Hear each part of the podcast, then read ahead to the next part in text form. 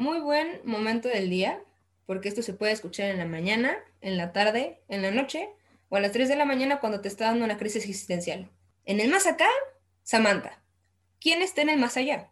Muy buen momento del día, amiga. En el más allá se encuentra Omar. Quiero que nos digas el día de hoy por qué estamos aquí, qué es lo que queremos conseguir y en tu punto de vista particular, ¿qué esperas? Bueno, pues esto es un podcast. Estamos en una plática incluyente. Es una plática para personas diversas.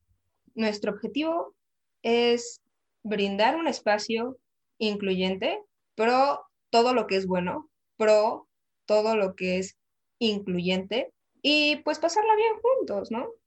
Yo creo que ese es mi principal objetivo aquí. Tú no sabes lo bien que me la paso cuando hablo contigo. No importa el tema, tú ponlo, yo me la paso bien contigo.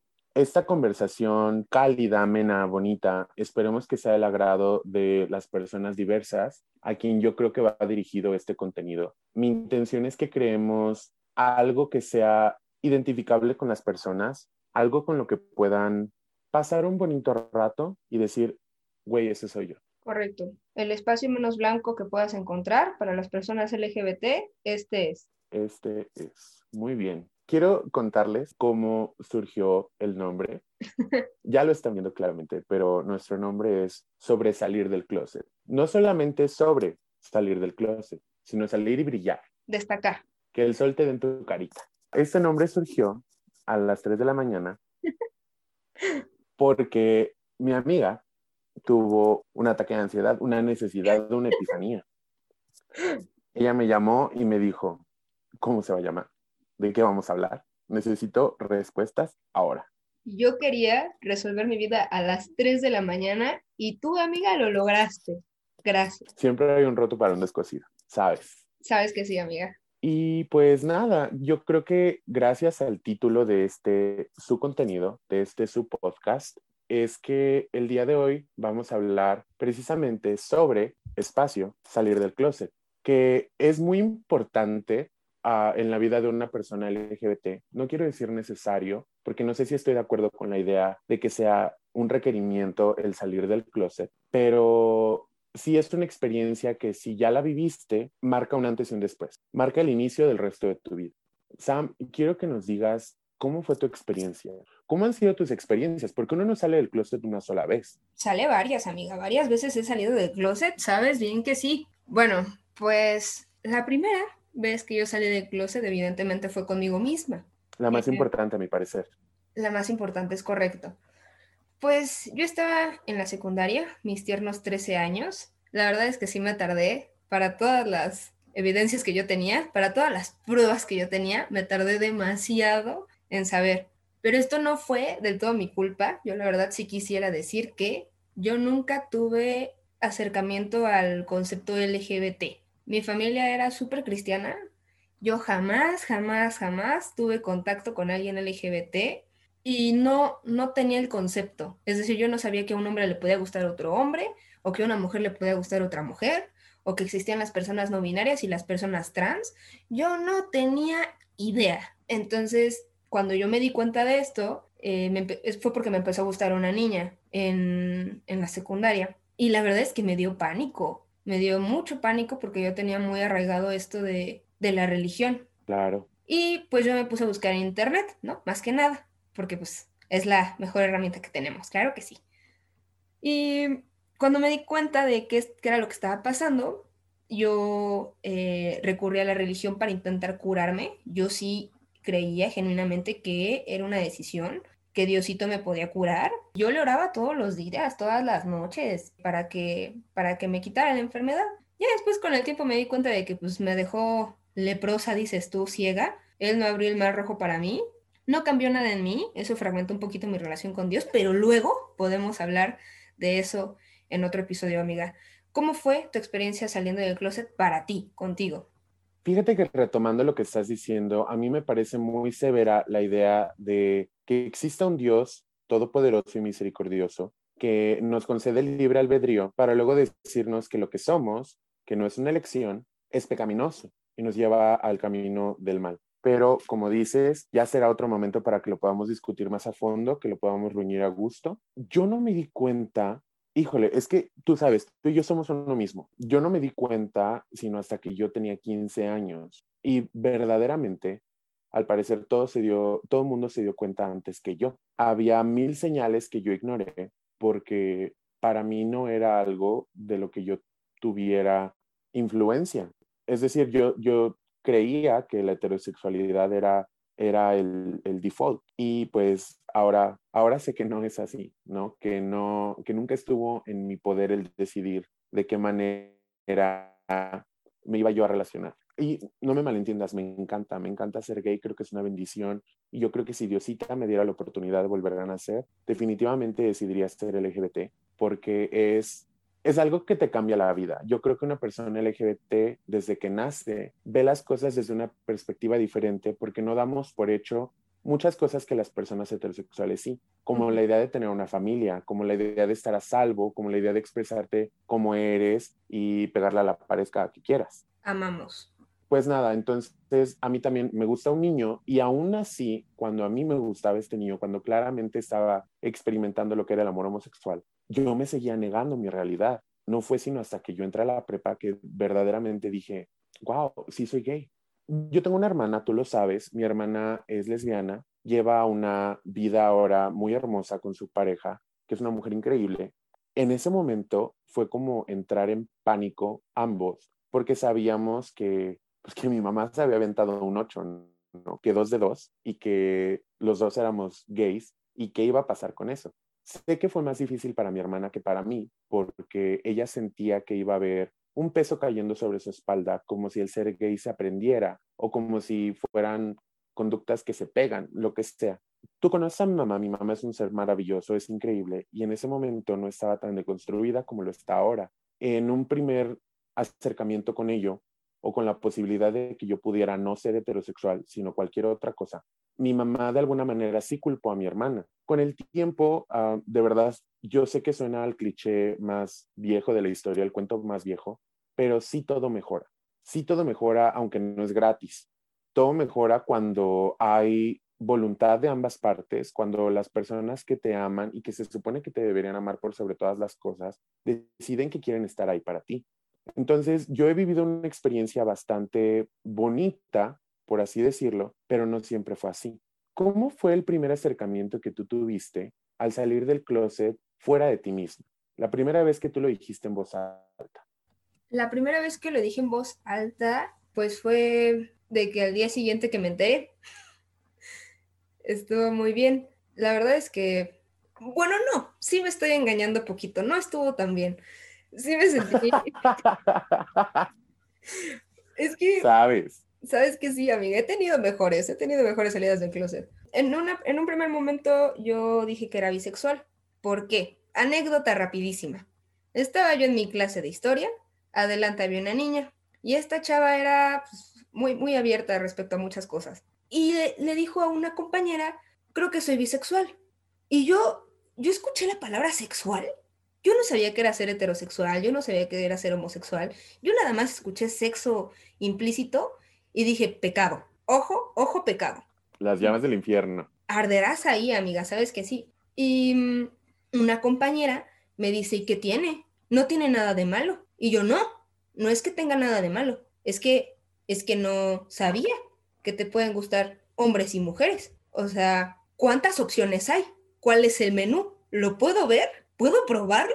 Google voy a tener suerte. Correcto. Em, entonces ese día fue el día que me metí a investigar qué era lo que estaba pasando conmigo en internet. Ahí fue cuando me enteré y yo dije, pues probablemente eso me pasa, creo que soy bisexual, porque yo no tenía una atracción sexual hacia los hombres en ese momento, pero sabía que me caían bien los hombres. Así como tampoco sentí una, una atracción sexual por, por esta amiga que me gustaba. Entonces, eh, pues digo que estuvo mal porque pues mi mejor amiga no lo tomó increíble.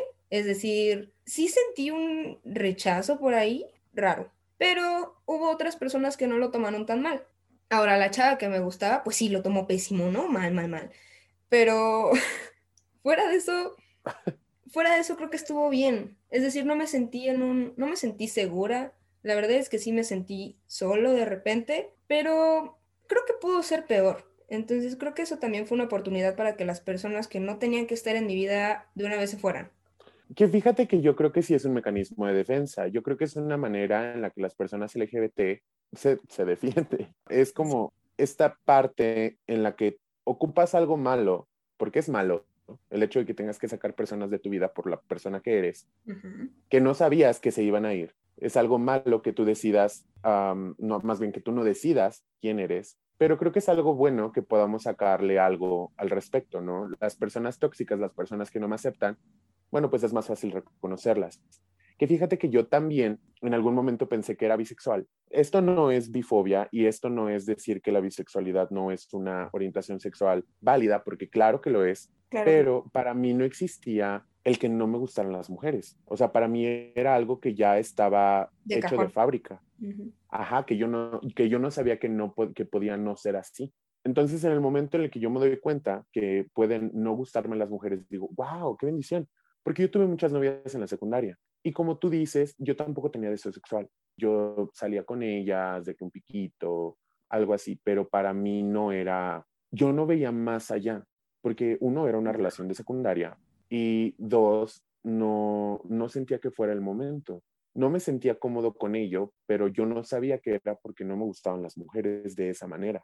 Conforme las conversaciones entre mis amigas de secundaria, otra señal de que yo era gay y no lo sabía tenía más amigas que amigos. Cuando mis amigas comienzan a tener relaciones sexuales por primera vez, mis preguntas eran como, ¿pero si querías?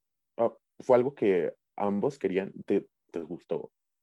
Porque yo no entendía este concepto de, del sexo. Para mí, verdaderamente se trataba de procrear, porque pues no es como que hay mucha información en Internet y tú y yo somos de una generación donde si acaso, si, si bien el conocimiento era limitado, o las maneras de buscarlo era limitado o no te ibas a encontrar realmente con la pregunta, con la respuesta a la pregunta que tú tenías.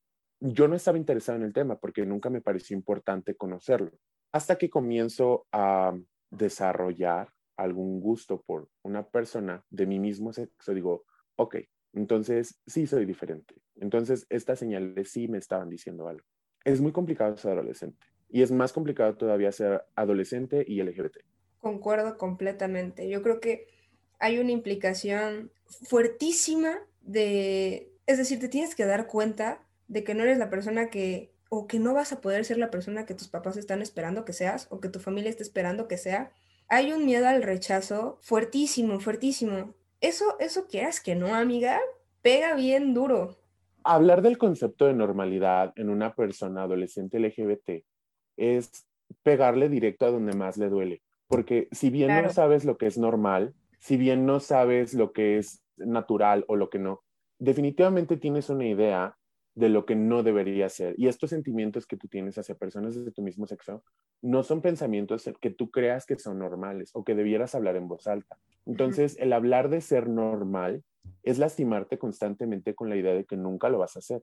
Que está increíble, la normalidad no existe, pero en ese momento nadie está ahí para decírtelo, no tienes una figura LGBT mayor o no hay tanta representación en los medios como para que puedas decir, está bien, lo que sea que yo soy está bien. Correcto. Aparte en la adolescencia es donde más, o yo más sentí que quería pertenecer y saberme diferente, entre, muy entre comillas, y no ver a nadie más como yo, me, me causó mucho miedo, porque, o sea, en primera, reitero, yo no conocía a nadie LGBT, yo no tenía ningún acercamiento con alguien LGBT, y entonces llego yo y digo, ay, creo que soy LGBT. Pero estaba yo solo, me sentía, me sentía literalmente abandonada en un rincón, en una esquina. Y qué miedo, qué miedo que aparte de que, bueno, yo tengo una historia triste de la adolescencia, ¿no?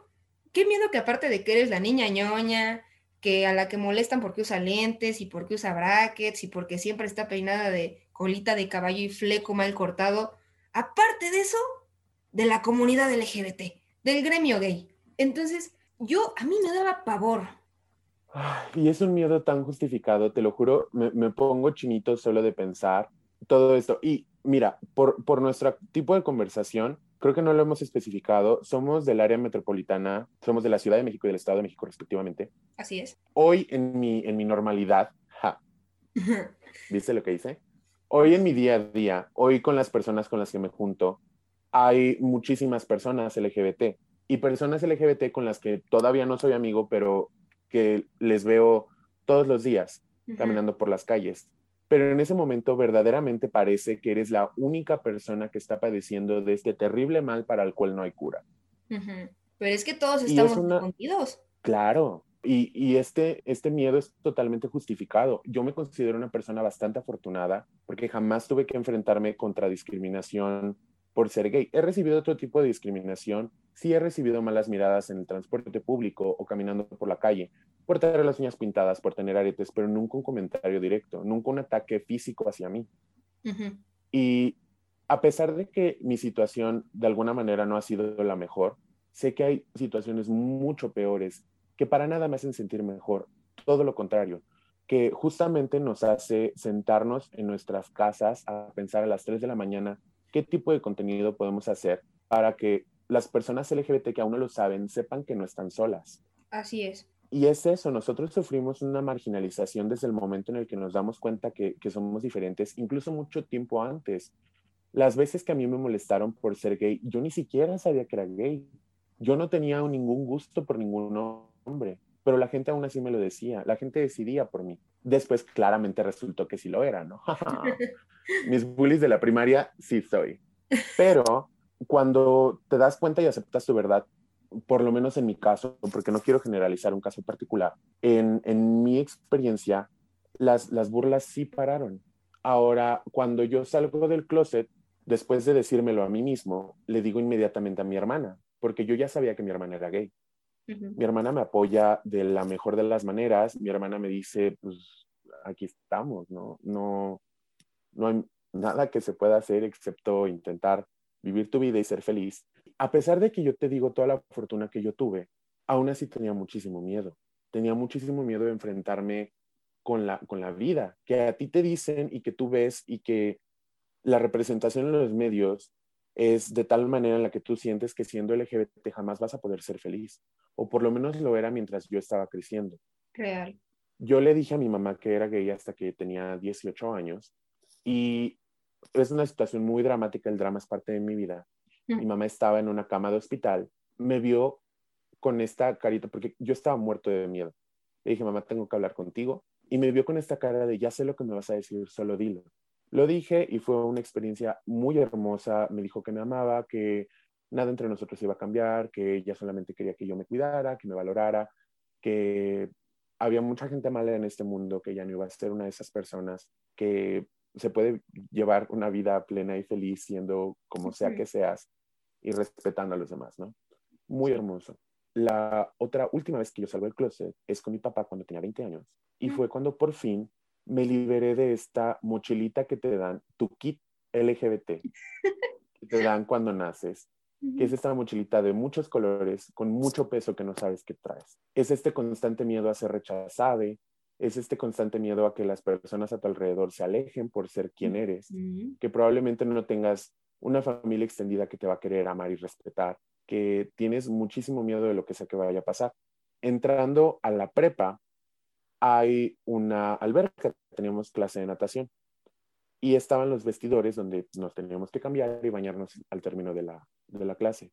Yo estaba muerto de miedo, porque dije, si mis compañeros saben que soy gay, se van a esconder de mí, me van a rechazar en este espacio que, donde ya no hay mujeres que me defiendan.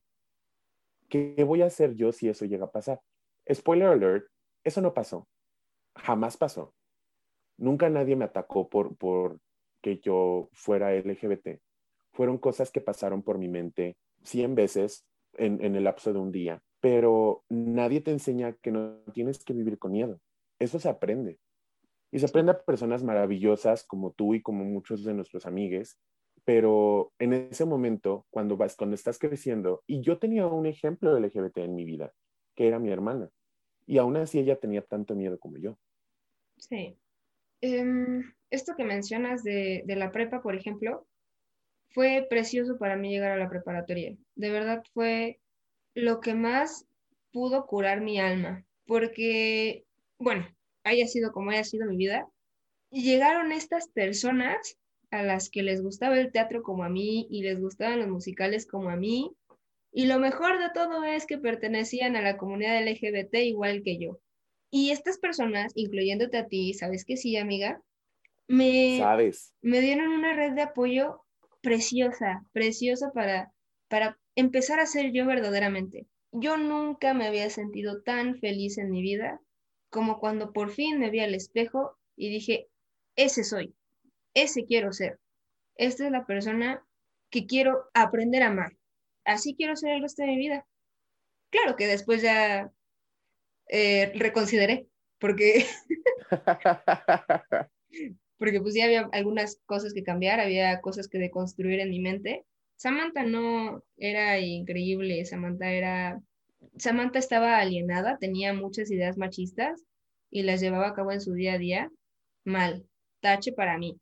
Pero conocer gente de tu edad que se acepta, que ya está afuera, que lo dice bien, orgulloso, que está ok, ok con ello, es, es muy reconfortante para una persona que nunca había estado cerca de, del colectivo. Ahora, eh, la primera vez que yo salí con alguien muy cercano, es decir, con alguien de, de mi familia, fue con mi tía. Mi tía era la persona más cercana y yo sentía que era un lugar muy seguro. Solo lo solté, ¿sabes? Íbamos en el carro, veníamos de un concierto, íbamos escuchando música, le bajé a la música. Sentí la vibra gay. Dije, si no es ahora, tal vez no pueda ser mañana. Le dije, tengo que decirte algo. Ella se puso derechita, agarró el volante con las dos manos y me dijo, te escucho. Y yo le dije, me gustan las niñas ella, de verdad, creo que fueron los cinco segundos que se sintieron como siete días, siete noches, 40 días en el desierto, pero lo único que me dijo fue, está bien, te amo. Y ya, se acabó. Y yo dije, ay, para esto tanto, tanto despapalle. O sea, esto es, esto es todo lo que tiene que pasar. Pero me sentí muy bien. O sea, no fue nada de lo que esperaba, pero también me sentí muy bien. Salir del closet con mi mamá fue más, difícil porque fue durante una discusión muy fuerte. Estábamos gritando, entonces parecía que yo le estaba retando. Y eso que yo le dije parecía más un intento de lastimarla que de, de salir del closet. Entonces, después lo volvimos a intentar. La verdad es que todos los años me pregunta. Ella está muy preocupada porque no sabe si yo sigo pagando mi membresía gay. Yo la sigo pagando, mamá, no te preocupes. Pero ella lo acepta mucho mejor. Ya domiciliaste tus pagos. Sí, amiga, es muy importante, porque si no, luego una se anda siendo hetero. No, no, no, no, no. Eso de los hombres, como que no. No Ay, no. Mira, a mí me gustan los hombres y quisiera que no me gustara. Fíjate que sí, ¿eh? está muy rara esa ola de, de mujeres que dicen, por desgracia soy heterosexual. Sí, amiga, sabes bien que por desgracia.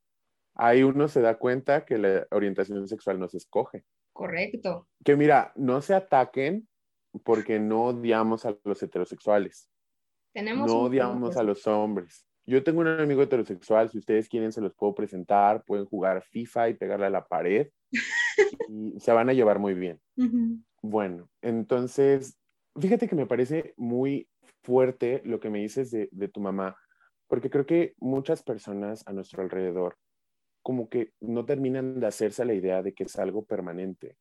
Y al principio para nosotros es igual de complicado, porque una vez, te decía, una vez que lo dices en voz alta, una vez que te das cuenta, ya no puedes retroceder el tiempo, ya no puedes dar un paso atrás, ya lo sabes y no hay manera en la que lo dejes de saber.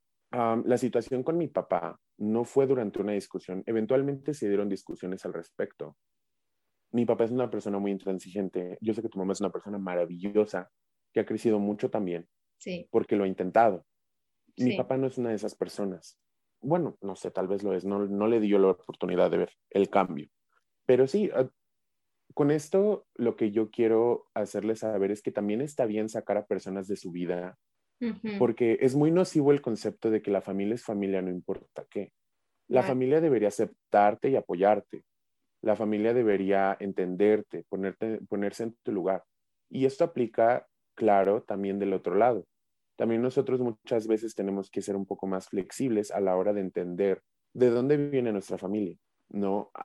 pero yo considero que es diferente una persona de una generación, es decir, tu papá o tu mamá, que un abuelo, ¿no? Que ya educó a dos, tres generaciones con las mismas ideas que no estoy, que no estoy condonando y que no estoy diciendo que sean correctas, porque en, muchas, en muchos casos no lo son, pero sí entiendo esta necedad o esta terquedad de decir cómo yo, una persona que tiene poco, que acaba de nacer, le va a cambiar la idea a, a estas personas que, que ya educaron a generaciones enteras, ¿no? Entonces, muchas veces la vida te sorprende, muchas veces ah, pues te encuentras que no todos los casos son iguales. Y, es verdad, cada historia LGBT verdaderamente es un, libro que sería delicioso leer, pero no se casen con la idea de que la familia tiene que estar presente solamente por llevar un título. Yo me deslindé de la figura que era mi padre, no solamente por el hecho de ser LGBT, sino por muchas otras razones bastante personales, y vivo muy bien al final del día, esto, si decides tomar una decisión de esta magnitud, tienes que estar completamente seguro de lo que estás haciendo. Que ya puedes tener una solvencia económica como para poderte deslindar, que ya puedes estar en un espacio completamente seguro, así no sea tuyo, para poder pues vivir una vida libre, vivir una vida diversa, tal, tal como lo quieres. Pero, pero pues sí, o sea, no, no se casen con esa idea porque al final del día les hace mucho daño. Les hace más daño que bien salir del closet es una decisión que tomas un día y evidentemente, como tú comentabas, ya no, ya no hay vuelta atrás, vaya. Pero es a tu tiempo. No hay una edad en la que tengas que salir del closet. Es cuando tú estés listo. Tú decides con quién empiezas. Por lo general sí se empieza con amigos, ¿no? Pero... Claro. Ajá, pero si tú decides que con tu mamá de una vez, pues órale de una vez. Y va a hacer lo que Dios quiera que sea de una vez. Pero hay que ser muy inteligente, sí, a la hora de salir del closet. Tienes que tener cuidado con las personas a las que te abres, porque nadie quiere que esas personas tomen eso que es tan tuyo, que te costó tanto trabajo, o tal vez no, mira, historias hay muchas, pero que te costó tanto trabajo y lo use para lastimarte. Claro. Hay personas en este mundo que son crueles, que son mala onda y que pues parece que, quieren literal meterte el pie a cada rato. Esto no, no lo digo por experiencia personal, bueno, sí poquito, pero... no, hombres, queremos recibos. sé dónde vives. No, pero siempre hay que tomarnos nuestro tiempo. Siempre, siempre hay que ser inteligentes con ello. Yo, hay algo de lo que me arrepiento y es que me fui como gorda en tobogán.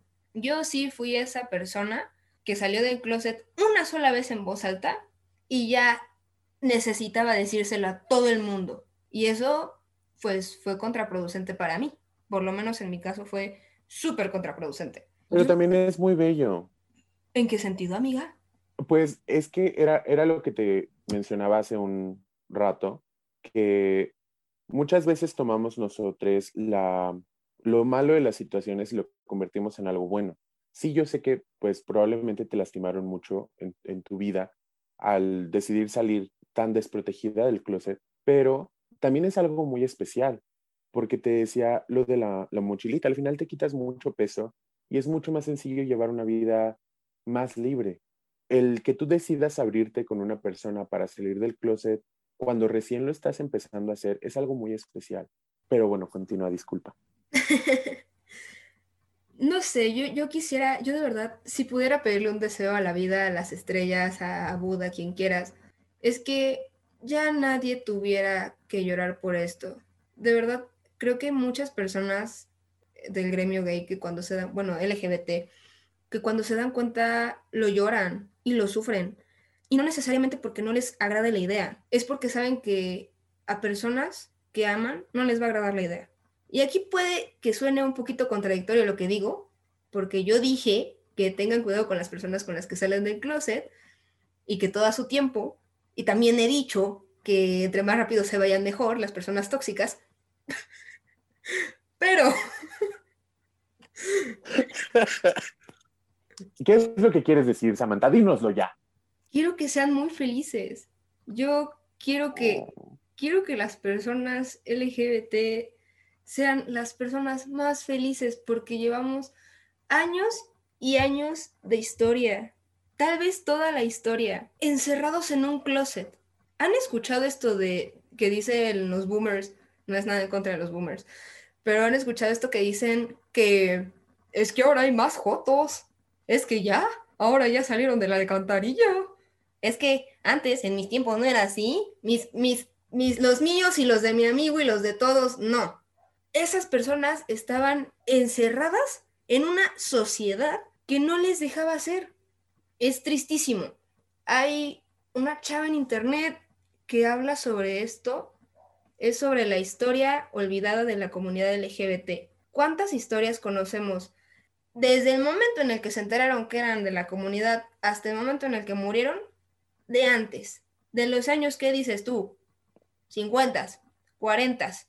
Hemos estado aquí toda la historia. Toda la historia hemos estado, hemos existido desde el momento cero. Yo creo que, creo que es importante que ahora que, que ya estamos más woke todos, que ya todos somos más generación Z, millennials, acá buena onda, nos demos... La generación de cristal. Creo que te refieres a nosotros, la generación de cristal. Esa misma, esa misma y con mucho orgullo. ¿Cuál es el problema? No, ninguno. Yo nada más decía. que ya nos demos chance de, de aceptarlo. Si tienes amigues que son de la comunidad, que los abraces mucho. Es decir, no que nos tengan lástima, porque qué flojera que le tengas lástima a las personas que amas. Entre claro, tenme lástima por otras cosas, no por ser LGBT. Necesitamos un espacio seguro. Y si tú eres cercano a mí y dices que me amas, bríndame ese espacio, por favor, porque quiero ser feliz. O sea, no yo, vaya, las personas LGBT en general. Digo, yo también quiero ser feliz, ¿no? yo quiero ser miserable. yo quiero que todos, todos seamos felices, vaya. Pero es muy utópico. no, amiga, no, esta es la generación del cambio. Esta es la generación, y por esta generación me refiero a que no importa la edad, tú eres el cambio.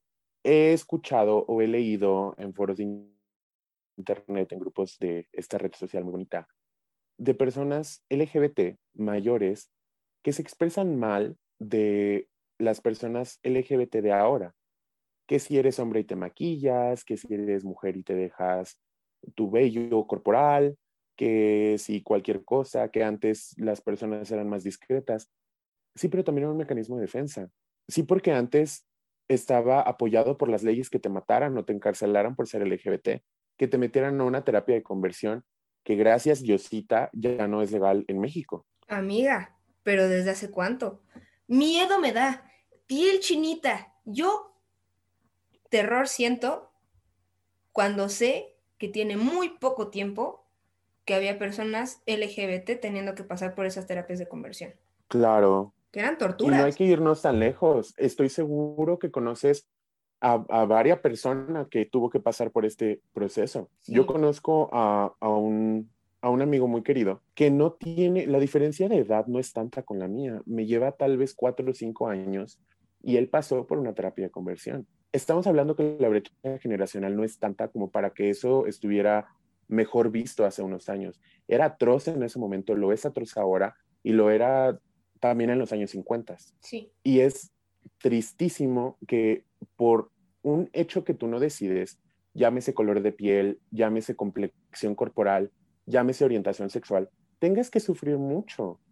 Y te lo estoy diciendo como una persona morena con sobrepeso que es homosexual. O sea, todo el paquete completo para ser discriminado. Por supuesto, Diosita no quería que yo fuera feliz. Y mira, aquí estoy intentándolo todos los días grabando este bonito contenido contigo. Claro que sí, mí eso es que estamos para, para ser felices juntos. Salir del closet es paréntesis. La comunidad LGBT no es miel sobre hojuelas. ¡Oh, sorpresa! Hay machismo. ¡Oh, sorpresa! Hay misoginia. Y entre nosotros, nosotres, todavía algunas personas hacemos menos a otras. Pésimo. Nos falta un montón de deconstrucción, nos falta abrir los ojos, pero yo les prometo, yo les firmo que hay una comunidad preciosa esperándoles. Hay una red de apoyo increíble en todos lados. ¿Qué tan tóxico pueda llegar a ser? Tú lo decides.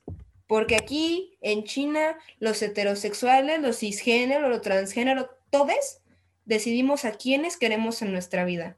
Entonces, malas experiencias después de salir del closet con otras personas del mismo colectivo, las hay. Sí, claro que las hay. Hasta yo tengo unas.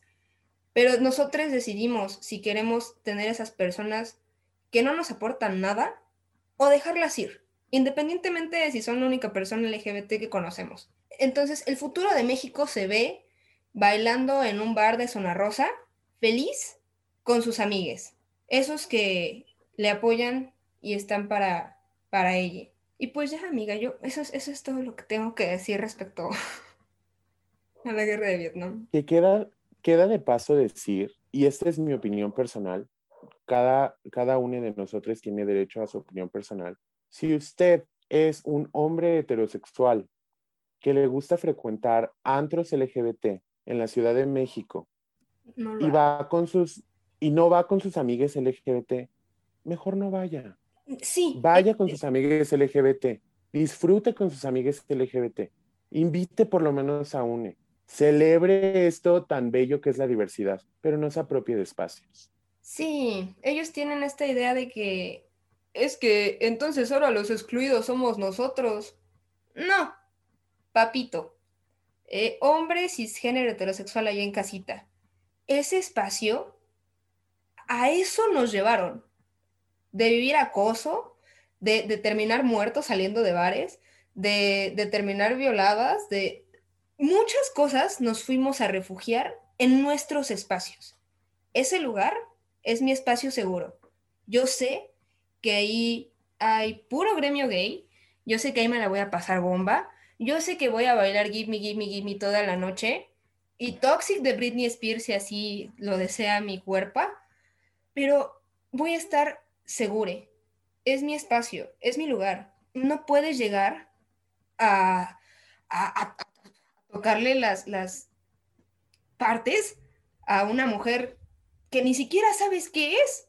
O sea, tú, de entrada está mal, de entrada está pésimo, qué asco que lo hagas, no lo hagas pero vas a invadir un espacio que no es tuyo, vas a incomodar a las personas que están ahí, vas a hacer el ridículo, papito, y al final del día nadie está cómodo con tu presencia ahí, creo yo. Igual estoy siendo muy extremista, pero a mí me estresa. Que de nuevo, estas son solamente opiniones personales. Usted si es LGBT y está de acuerdo con la presencia de hombres heterosexuales en sus espacios, también tiene el derecho, también tiene la decisión esta solamente es una opinión personal de Sam, una opinión personal de Omar. No se ataquen, que no se les vaya la boca chueca del coraje. Igual, si nos quieren mandar su retroalimentación, es completamente bienvenida. Para mí, en lo personal, el contenido de este, su contenido, es por y para personas LGBT. Como bien lo dijo nuestra sabia Sam, hay muchos problemas en nuestra comunidad que no se tratan. Hay muchos problemas de los que muchas veces no se habla. Y son problemas que tienen que ser arreglados ya. Ahora, yo no estoy diciendo que soy el Mesías de los gays. Ni yo. Ni estoy diciendo que, que mi amiga es Judas Iscariote y que me va a vender por cinco monedas de plata. Vemos. Pero sí creo que es un tema, sí creo que es parte de un contenido que tendría que ser más frecuente el hecho de que hablemos de estos problemas de nosotros como comunidad y que podamos arreglarles, arreglarlos nosotros como comunidad. Claro. Ah, creo que son cosas muy sencillas como simplemente dejar de ver desde nuestro privilegio, empezar a preocuparnos por otras personas, no sentirnos más por nuestro rol sexual, no sentirnos más por ah, nuestra cuerpa, por nuestra complexión, que si el músculo, que si el tono de piel, y son cosas que se van trabajando poco a poco. Tampoco esperamos un cambio en la noche de la mañana. Por porque, que no, nadie lo tuvo. Claro. Y todavía somos un trabajo en progreso y todavía nos estamos informando y estamos creciendo como, como comunidad y como personas. Entonces, denos chances si todavía no estamos tan deconstruidos como ustedes quisieran. Y si este discurso les parece muy radical, dense chance para acomodarse con nosotros también. Claro, es decir, siempre podemos llegar a un punto medio, ¿no? y si no, también háganos saber nuestro error. porque a veces vivimos engañados. Sin embargo, reitero, si tú, eh, amigo de la comunidad LGBT, vas a llevar a tu amigo heterosexual a un bar gay, pues como los perritos, ¿no? Lo cuidas y recoges su caquita, porque no quisiera, no quisiera ser yo la que tenga que pasar por, por el mal momento de haber llevado un, un amigo hetero y que haga alguna cosa que, que, que, estas personas de repente hacen y tener que, tener que ser yo la que diga, ese, ese chavo venía conmigo. Claro, y mira, o sea, estamos hablando de comportamientos nocivos, comportamientos que nos hacen sentir menos seguros como, como personas diversas.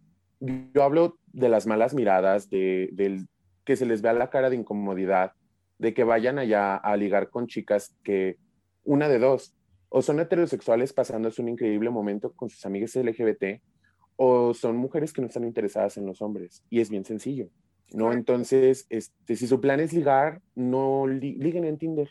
Descarguen la bonita aplicación, no vayan a un, a un lugar que no les corresponde. Correcto. Bueno, amiga, creo que el tiempo nos ha obtenido. Y pues para finalizar yo, Samantha, reitero que salir del closet es una decisión personal. Es difícil, sí, puede llegar a serlo. Y si te es fácil, que bueno, de verdad no sabes qué bendición estás viviendo.